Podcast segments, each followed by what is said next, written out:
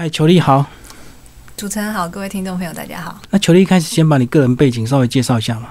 哦，好。其实呢，呃，虽然说我写的是这个五十音不靠背的书，然后之前也写过另外一本是也是语言学习相关的，叫做呃从十个月从五十音直接减考过日检一级。但是呢，其实我自己不是学日文系，或者是就是语言学习的背景，而是呢，我那时候去东京大学交换学生。那去交换学生的时候呢？拿到一个奖学金，那个奖学金的单位说必须要考过日检一级才会发起这个奖学金。可是我申请的时候根本没有这个检定证书，所以呢，就自己想说还是去申请看看。结果没想到人家觉得说，哎，我看你的学历，然后呃成绩什么的都符合我们要求，那我也觉得你去的念书应该会有很好的结果，所以我们想要发这个奖学金给你。嗯，可是。你现在没有，那没关系，你就好好努力。那如果以后可以有，很好；如果没有的话，也没关系，反正我们愿意给你这个奖学金。那拿这个奖学金的钱去了日本，就想说，既然去了，呃，既然拿这个奖学金，我是不是应该要可以在至少结束这趟旅程的时候，能够拿到这个检定证书，来等于说证明说你们这个奖学金的单位没有看错我。所以因为这个关系呢，在日本的时候就非常非常认真的想了各种方式要考过这个检定。那因为这个关系，所以才会有这两本书的出版。就是我自己在这个十个月的过程之中，呃，碰触了非常多不同种的学习方式。那用这些学习方式，成功的达成了我的目标，把日文给学好。所以呢，这个这些心得并不容易。我就想写书，跟很多在学习日语的路程上面遇到困难的人分享。哦，所以你就真的用了十个月把五十音一路考到一级，就对。哎，对，是这个样子。所以就是你的第一本出版品这样子。那个是第二册，因为其实第一本是在讲日本文化，它叫做《面白日本》，就是《面白日本》。对。所以这本等于是第三本了。第三本书。嗯嗯嗯。好，那这个呃，其实日语对我们这个台湾人或对中国人来讲，其实都是又熟悉又陌生，对不对？明明那个字你看得懂，可是那发音有点怪怪的，你又不一定念得出来，而且那个意思好像跟我们本意又不太一样。所以对日本是不是呃，普遍我们都有那种熟悉又陌生的感觉？说容易学也容易，可是说难也很难，对不对？对，实际上就是台湾人，尤其是台湾人，因为我们以前有这个日本统治的经验嘛，嗯，所以很多长辈其实他们都是略懂一二。对，尤其像那种八九十岁以上，他们都会说：“哦，他贵的不切。”那在这样子的环境下面，我们对日本这么的熟悉，可是实际上去学的时候，很多人在五十音就碰壁了。嗯，然后有一些人呢，他对于记忆这些符号并不觉得困难，但他遇到了文法的问题，因为日语跟中文其实上是倒装的关系，所以他遇到了文法，他又碰壁了。那所以在不同的环节上面遇到瓶颈，很多人就放弃。所以实际上真正在台湾，比如说你去一些公司应征的时候，他问说我要日检二级，学过日文的很多，会日文的很多，但是考过这些检定的人就没有那么多，就是这个原因。嗯，所以一般都会讲，可是你要考过其实就不容易的，因为就牵扯到文法跟一些什么动词五段变化什么的。对，然后还有听力也是一个很大的问题。有的人啦，比如说他呃，现在年轻的朋友，很多人可能他是听动漫歌曲啊，或者是追什么杰尼斯这种流行乐手。那其实这他在用这些日文的用语上面，就会比较叫做比较属于次文化的用语，它比较呃有点像是这种年轻族群的语言，所以不登大雅之堂的情况，不到地就对，或不正统，对不正统，所以他比较多奇幻想象。那那个实际上在商用的场合可能也就不适合，那考检定也会有一些问题出现。对，而且日本好像非常讲究敬语，对不对？所以有时候这个时态的表达也很重要。是，真的就是这个问题。嗯，接下来求你帮我们把你这本书的这个四个架构稍微帮我们介绍一下吧。这这本书呢，其实跟一般五十音的教学书是不一样的哈。我们第一章会先介绍日语跟中文之间的关系，因为其实日文的文字是从中文演变过来的，它当初汲取了中文的文字字形还有字音，拿去做他们的所谓拼音符号，所以才会有所谓的五十音出现。那呃，很多人在学五十音的时候不了解这个环节，所以觉得五十音就是纯粹的符号，很困难。但是其实了解透过这个第一章了解这个环节之后，你就会发现五十音没有那么困难。那接下来呢，在第二章就正式的把五十音的内容跟呃你所已经会的，比如说像是台语会说呃番茄叫做 tomato，嗯嗯，那事实上它就是从日文，那日文又是从英文来的，所以我们在书里面呢就会一边介绍五十音，一边把这些关节通通都讲清楚。嗯，那另外一方面，在这个第二章里面很重要的就是我们第一章已经了解它的。呃五十音的字源都是来自于中文的情况之下，在第二章里面，我们选单字的时候做了一件很重要的事情，就是把这些中文字源的单字在日本五十音里面哪些东西是已经保存下来，然后它事实上现在还是使用汉字的，比如说安心，在日文里面也叫安心，写法一样，读音也几乎完全一样的情况下，我们选单字就尽量都选这种单字，来帮助读者可以透过这些单字，你就发现说啊，很容易就可以记起来。所以这是这本书第二章里面特别用心在做的事情。那后面呢，在第三章的地方，因为已经会了五十音。之后，很多人遇到问题不是他一开始记不住他的读音，而是他花两周就很快的把它记起来之后，接下来就花两周很快的把它全部忘掉。嗯，就是大部分学语言的人会遇到问题。那第三章就是你如何可以不要忘记呢？就是多应用嘛。嗯，所以在第三章里面放了一些这个像是日本街头美食啊，或者是一些去玩乐这个会看到的照片，去日本旅游，大家喜欢去日本旅游。我们就放这样子的照片，照片里面有很多的日语，然后呢附带一些文化的解说，所以像这样子的内容呢，就帮助读者可以快速的呃习惯使用日文的感觉，然后进入到第四章，就是你已经习惯使用日文，你已经五十音都很熟了，最后你就动手把它写出来，所以写一些像是贺卡一样的内容。那这些内容呢，你实际上写出来，你也送给你的朋友，送给你的父母，比如说里面有教你如何感谢你的父母用日文。那你父母可能看不懂日文，但是他收到这个卡片，他会感觉到你已经学会日文了，所以他会有一些反应的这个互动。那这样的互动，就是最后你会有一些成就感，所以这个成就感会让你把这个语言彻底的学好。就是要具体的去练习一些实际的祝福的话，就对。对，这是第四章。好，那四个章节，我们就先从第一章开始聊。第一章就开始这个讲到这个，一开始其实日本是只有读音没有字，对不对？对，那后来是因为这个到了这个呃中国的一些留学生，然后把这个呃汉字带回去，才开始演变。对，嗯，它实际上经过一些蛮复杂的变化，是几百年的历程。但是呃，因为有这样子的历程，所以中文跟日语才会这么紧密的结合。嗯嗯嗯，好，那其实呢，呃，当你这个进入第二个章节，我们开始来去呃学五十音背五十音，那其实我们会发现它的笔画其实都是原来都是一些中国的汉字去简化出来的，对不对？是，嗯，是不是稍微帮我们介绍一些比较？特别这个，我们看起来很熟悉，结果搞半天它就是哪一个中文字这样子。就比如说最一开始的这个啊，我们知道 R E U L，第一个啊，第一个这个啊，它就是从安心的安变过来的。嗯，那你其实看它一个字形哈，这个啊呢，第一笔是一个横笔，那横笔它这个是从一个宝盖头变过来的。对。然后呢，它这个片假名的部分，我说，哎，那它这个平假名部分是安心的安变过来，可是它那个啊的片假名怎么看起来跟我们这个安心安怎么就不一样？那波港对呀，但是这个它就是从另外一个字是啊啊变过来的，所以它的发音就是啊嘛，嗯，就哦，一个是用字来变，一个是用音来变，就对。呃，它这个音其实都是有关的，像是安心的安，那安也是从啊这个。这个音发过来的，只是它后面还有个嗯的音，所以安它就变成啊。那另外一个啊也是变成啊。好，那这里就出现一个问题，为什么会有啊跟安都变成啊这个音呢？就是日语的啊这个字怎么会有两个源头？它为什么不要都从同一个字，然后变成平假名跟片假名，这样不是很方便吗？嗯，有的听众朋友可能会这样疑问。那事实上呢，因为这个东西当初不是官方制定的，它是一个呃随机的。就是这几百年的历史之中慢慢演变出来的，所以平假名跟片假名不是有一个人决定说好，所有的字通通都依照这个规则，我们来这样子变化，然后成为我们的五十音，它不是这样。所以呢，呃，这个一边平假名是有一些人他就决定要这样写，一边片假名有一些人决定要这样写，然后大家反正看得懂就好。而且这个也有很多人用，这个也有很多人用，好吧，那我们就两个都保留。它是这样的概念，所以事实上，一边是男生写的片假名是比较男生在使用的文字，平假名它是叫做一个 onna day，就是它是女生在写的女手就对了。他们说女生写的文字叫女手，所以平假名是女生主要一开始女生在使用。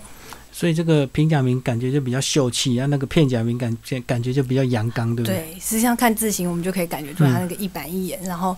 这个平假名讲究就是这个阴柔的美，然后要能够连笔啊，然后那个婉转的感觉。所以这个几百年演变出来这个平假名、片假名的一个写法，那其实现在也很难再回头去改成这个大家用一个统一的什么字来变化成平假名、片假名。反正历史文化的演变就是这样子。对，它就是这样。所以有的平假名跟片假名它是来自同一个字，但有的它是来的不同的字。是，那这个东西呢，没关系，习惯。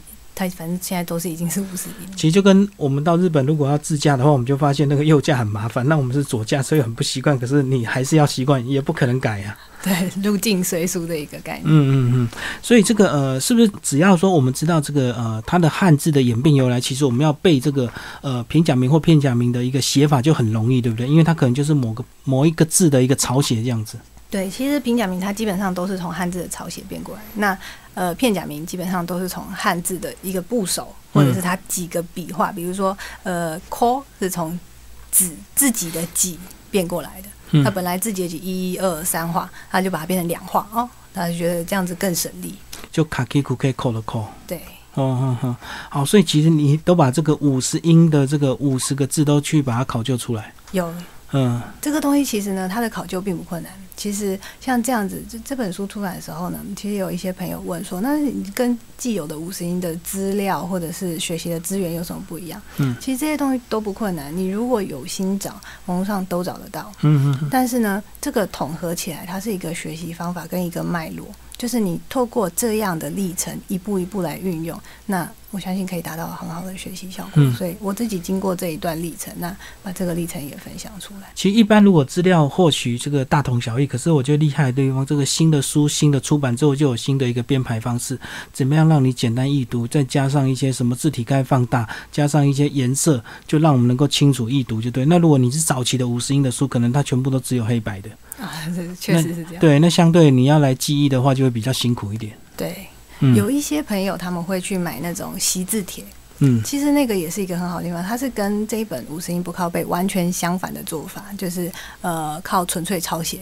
来记住那些字形字音，那那个东西呢？其实坦白说，我不反对哦，因为我自己也有经过那样子的例子。我没有买习字帖，习字帖通常一本才几十块钱。嗯，我没有买习字帖，我是自己撕日历纸，然后呢背不起来的时候抄五百次。那结论是什么？抄五百次的当下记得很清楚，可是过了一个月忘光光。对。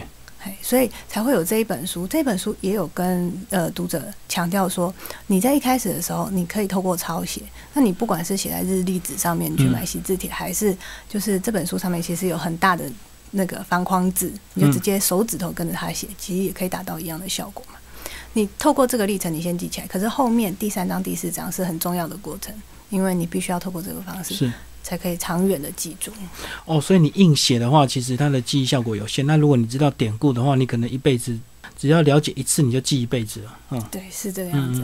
不过习字帖应该目的也是为了这个笔顺，对不对？因为有些人这个可能也不知道这个呃平假名、片假名的一个顺序。啊，对啦，但是这本书里面也有教大家笔顺，所以如果你是单纯为了想要了解笔顺的话，这个是可以不用再额外再购买一本习字帖。可是习字帖有另外一个重要的功能哈，嗯，就是它其实跟这本书是不不抵触的。就如果你想要两个都购买的话，其实也是不错，因为习字帖它里面会让你可以练习字的架构。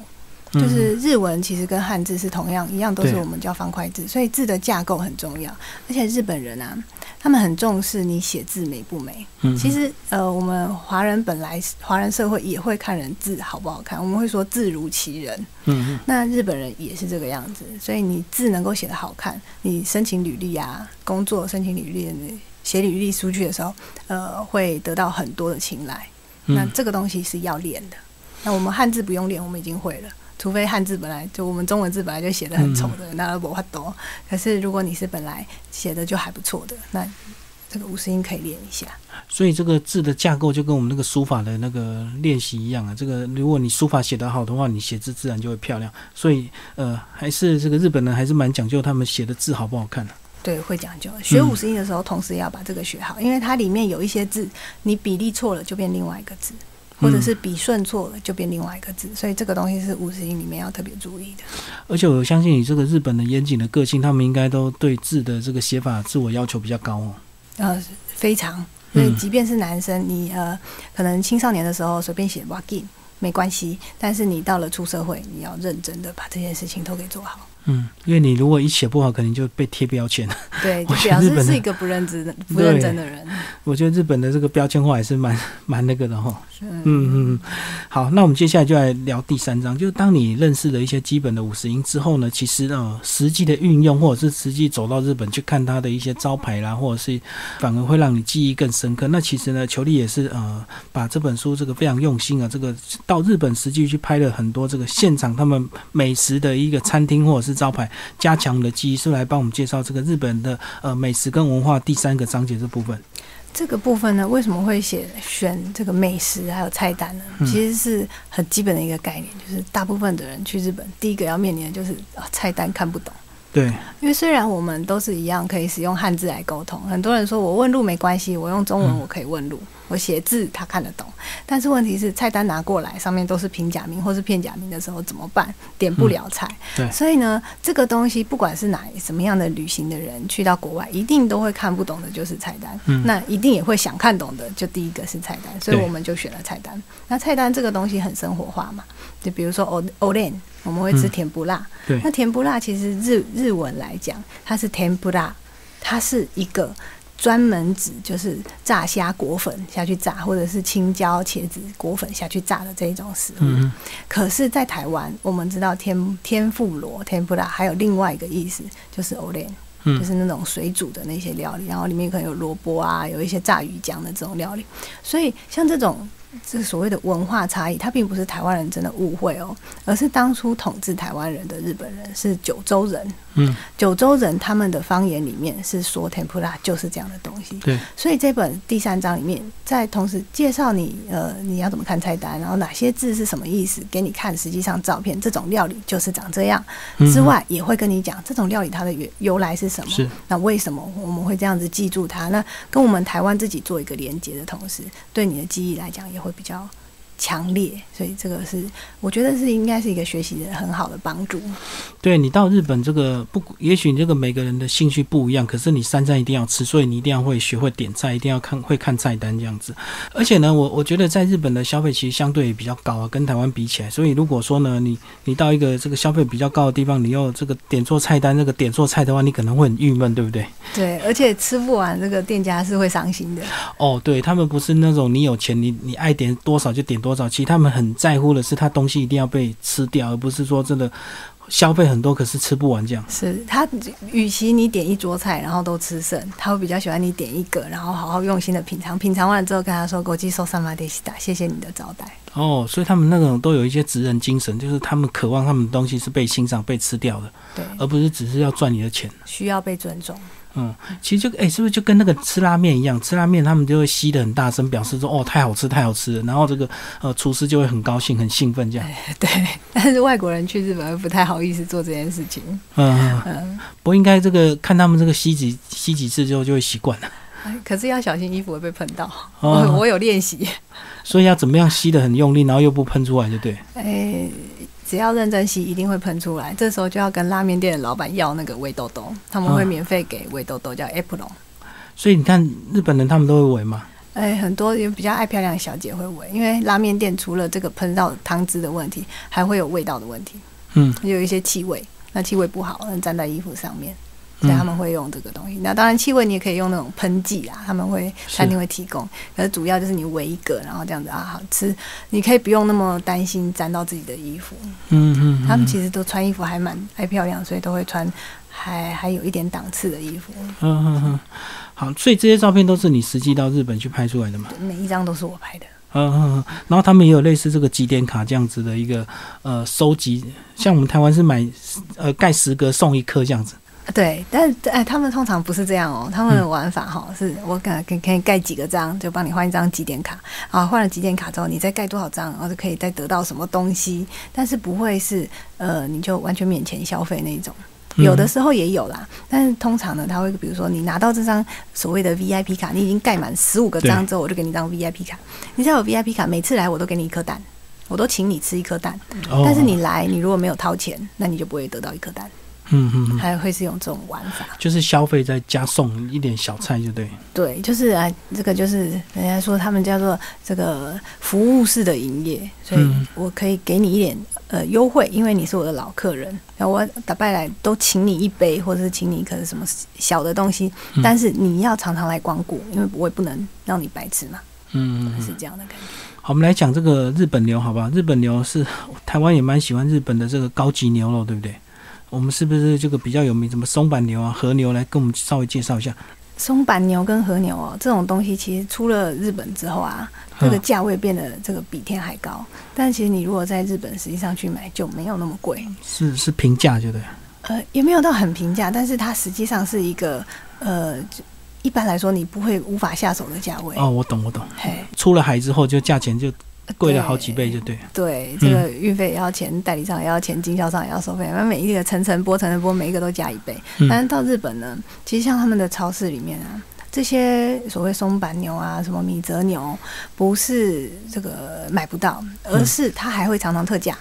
嗯，那你当然日本也有分哦，像是在什么高岛屋啊，或者是三月这一种比较贵的百货公司里面，这价位很死，然后非常高贵。嗯可是，如果你不要在这种它是一片一片卖的这种百货公司、超市里面买的话，你去到一般主妇在逛的超市里面，它很常看到的一种特价方式就是每周四固定牛肉全部半半价优惠。嗯嗯，那这个半价优惠就非常好，因为你就可以固定在礼拜四的那一天去吃去买牛肉。去买这种。那其实台湾人去日本旅行，或者是比如说你在那边现在要去留学、打工度假，嗯其实通常去很少有人是真的是去个那种两三天而已。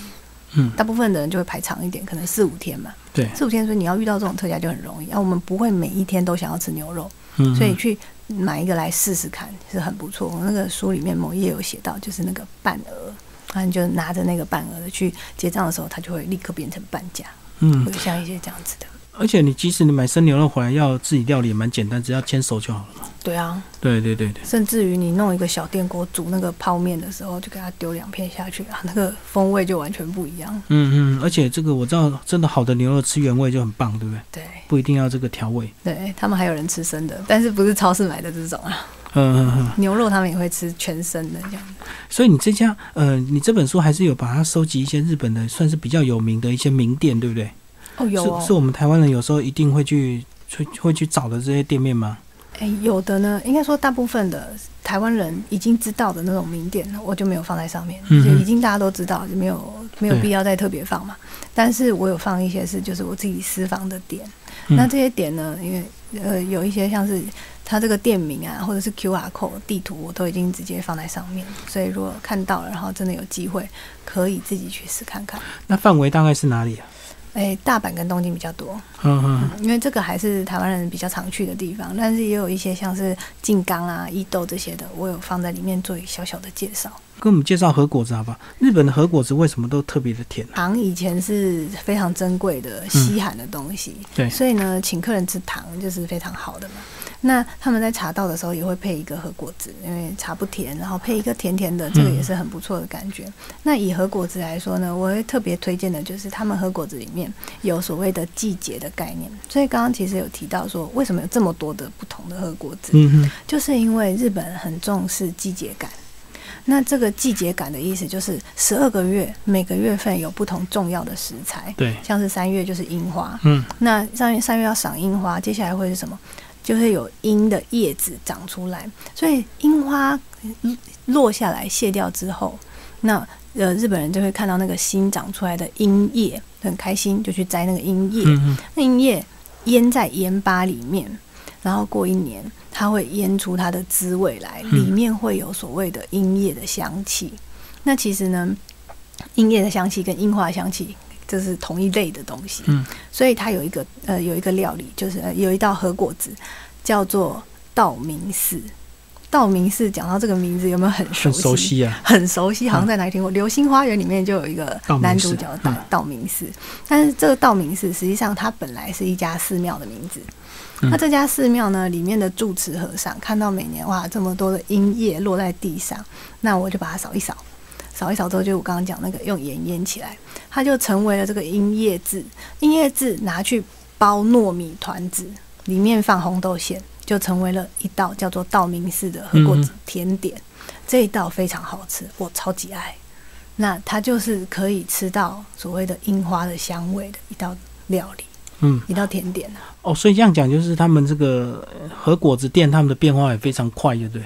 对，到了什么月份的话，它自然就有相应景的一个和果子。对，所以道明寺有可能你秋天去就吃不到，你就得吃别的。然后比如说像是六月，六月有一种叫水无月，那水无月又是另外一种这样。所以啊，就算是不是这一种，就是所谓季节特别，它才这个时候才有的。它普通的那种叫做上升果子，也会有换外形，因为搭配现在比如说到了秋天，那红叶的季节，它整套餐具它都会换成全部都是枫叶的。那它的核果子上来的时候，哎，你看也是一个栗子的形状，或者一个什么枫叶的形状就很可爱，或者它里面用到栗子泥这样子的东西。所以他们的这个呃器皿跟这个茶具就非常的多，就对，也要配合应景，就哦非常多。所以啊，我就想他们这个餐厨具，这个柜子是一定要是放很非常的这样子收收纳的很好，不然怎么放得下？他们房间家又很小。嗯嗯，所以他们日本富人都好像很会收纳，花很多时间在做这件事情。好，那个还有一篇是讲到这个呃牛奶，好不好？那个牛奶有讲到这个血印的故事，是呃他两次的一个事件，是不是？哦，对，因为其实台湾也是有说这个食安危机嘛。嗯，对。那我们就是每次食安危机的时候，就想说啊，国外都没有这种事情，对不对？但其实日本血印公司就发生了两次食安的危机，那两次都闹得非常大。其中一次呢，还是有这种上万人上吐下泻，然后有导致这个幼童，因为他的他的这个牛奶其实是供给学校的营养午餐，嗯，所以这个事情变得非常的严重。那因为这样子严重的事件，而且它是两次。所以日本人就觉得说，我不能再信任这家公司。那我觉得呢，其实食安危机都是会发生，任何一个国家都会发生，因为你再怎么有制度的国家，都会有呃所谓不孝商人。对。但是这个不孝商人出现了，后面百姓们的民众们是怎么看待这个事件的？是才是真正形塑这个国家未来会怎么样发展的？最重要的力量。那这个血印的事件发生之后呢？其实很多的日本人就是我再也不要接受血印的任何产品。哦，因为已经两次就对。因为两次，因为第一次发生的时候是就是呃，他关店，然后呢重开，就是他这个牛奶厂他这个跳电了，然后他没有把这些所有牛奶都废弃掉。嗯嗯。然后结果就出了问题。但是呢，这个事情已经发生一次，然后我们已经原谅你了。你说你改你改进，然后已经变好了，我们原谅你。可是你后来又再发生，这就是完全不可接受的事情。那所以他们就现在很多人就是，即便已经过了十几二十年，他你上网问他，他还是说血印我绝对不接受，因为这就是一家无良的公司。所以他们是会有这样子，消费者会一起来抵制它。那你如果实际上去看，它的价位真的就是比其他牛奶就是低了两折，它的定价就是比较便宜。因为这个销售不好，它只好这个价钱压低就对。对，但其实说真的，你要做出一个好的产品，尤其是食品的东西啊，你价格低，成本一定要压低，成本低，用料一定会变差。嗯嗯嗯。所以这个就是环环相扣嘛。嗯，好，所以其实日本也是有食一些食安事件，并不是说我们讲到日本的东西都一定很好。还是有一些不良商人，就对。对，所以我其实一直强调的概念，有一些朋友啦，会觉得说，嗯，日本就是样样好，都比我们好。但其实没有这样的事情。不管是再好的国家，一定有不好的人，所以我们还是要自己注意。那我们觉得这个国家就是人都很烂，有的人会这样想，就是他们都不好。可是其实也没有这样的事情，在怎么样的民族里面，也会有几个不错的人。所以。针对那个人或针对那个厂商，你直接去评估它，会比你盖棺的来看，你不能白做龙后日本牌子都是好的，这个概念会是一个笼统，然后容易你掉到陷阱里面的概念。嗯，好，那这本书的第四个章节就是教我们写一些呃日本的祝福的话，这个也是这个当你这个自己动笔写出来之后，其实你就会有成就感，就会加强你这个学习的信心哦。对啊，因为我这真正写出来，而且我还可以把它送给别人。这个这个对方立刻有回馈，就好像我们在玩，平常很多小孩子喜欢玩游戏嘛，玩游戏他获得快乐就是立即性的回馈，那个这个游戏会帮你放鞭炮，会给你拍拍手那种感觉。那这个其实是一个相同的概念，我们要自己创造这种成就感，不然学习有时候是蛮枯燥的。那日语的一些祝福话，大概有有哪一些是最常讲的？像我们最常讲应该是什么恭喜发财啊，身体健康啊。那他们大概是哪一些？哦，恭喜发财，身体健康。他们好像不太会说恭喜发财，但是呢，过年新年的时候一定会说，就是阿基玛西德欧梅给欧梅德多国在伊马斯。嗯嗯，阿基玛西德欧梅德多国在伊马斯，就是呃新年来了，那这个新的一年，那这个非常恭喜这样子的感觉。嗯嗯嗯，好，最后球力介绍你的粉砖，好吧？你为什么叫神奇球力？我为什么叫神奇球力？其实一开始在网络上面写文章的时候，没有想这么多。我想要做一个神奇的人。什么叫做神奇的人？没关系，慢慢想。就是我想要，呃，可以有一些不一样的发想，然后呢，让这些发想可以被大家认可。所以其实一路走来呢，就是一直在朝向这个方向努力。所以你就先把自己定一个目标就对，然后再慢慢去找到方法。嗯，可以简单的说，就是我并不想要做一个平凡的求力，想要做一个不平凡的人。那具体要怎么做呢？反正一边努力，然后一边会有大家会有很多的回馈，所以我们会慢慢一起找到这个方向。那你现在每天时间怎么规划？像是现在呢，因为新书才刚出版，它是十月七号出版的嘛，所以现在呃到我们录音现在这个时间差不多是一周，所以其实主要的事情都是在规划接下来新书发表会里面要做的事情。那比如说呢，我会做很多的功课，像是新书发表会前。呃，会想要先预备好发表会当天要讲什么。嗯那总共有五场的新书发表新书发表会。对。台北、呃、台中、台南、高雄都有。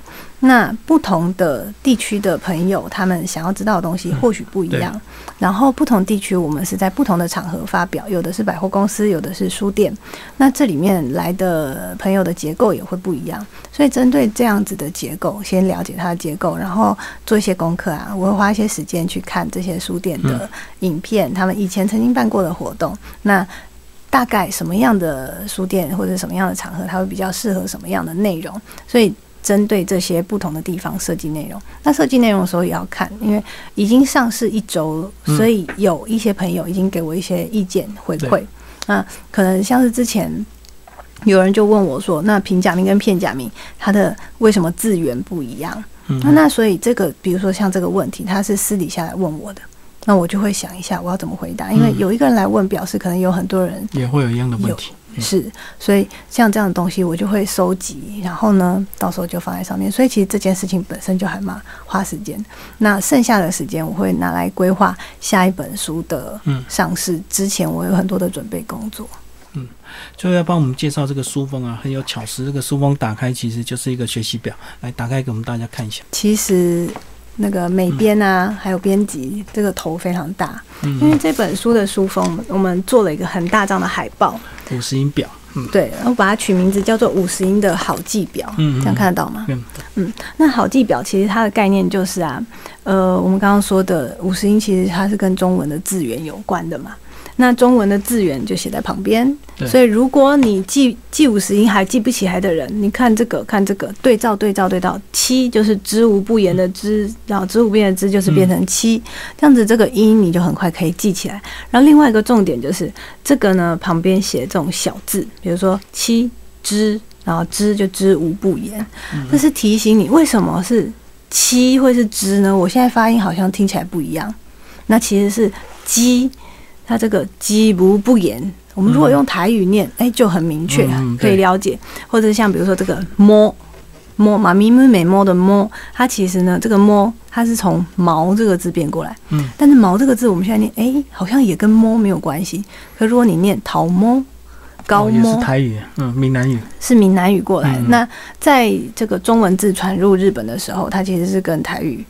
台语才是中原的官话嘛，嗯，所以那个时代的影响，那我们非常的幸运，就是我们用的闽南语正好就是当时的官话，所以我们呃只要照着这个小字啊，用我们现在的国语就北京话，或者是用闽南语来念，其实大部分的你都可以很快的掌握中文字跟日文字之间的关联，所以这个是这个海报好用的地方。那我是推荐大家把它贴在厕所里面。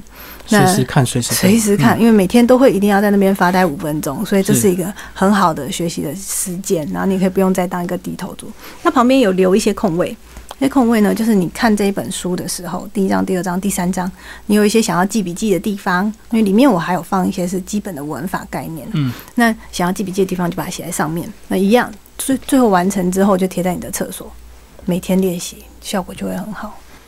好，今天非常谢谢神奇九力为大家介绍他的五十音不靠背，呃，学过一次记得一辈子的这个假名课，然后台湾商务印书馆出版，谢谢。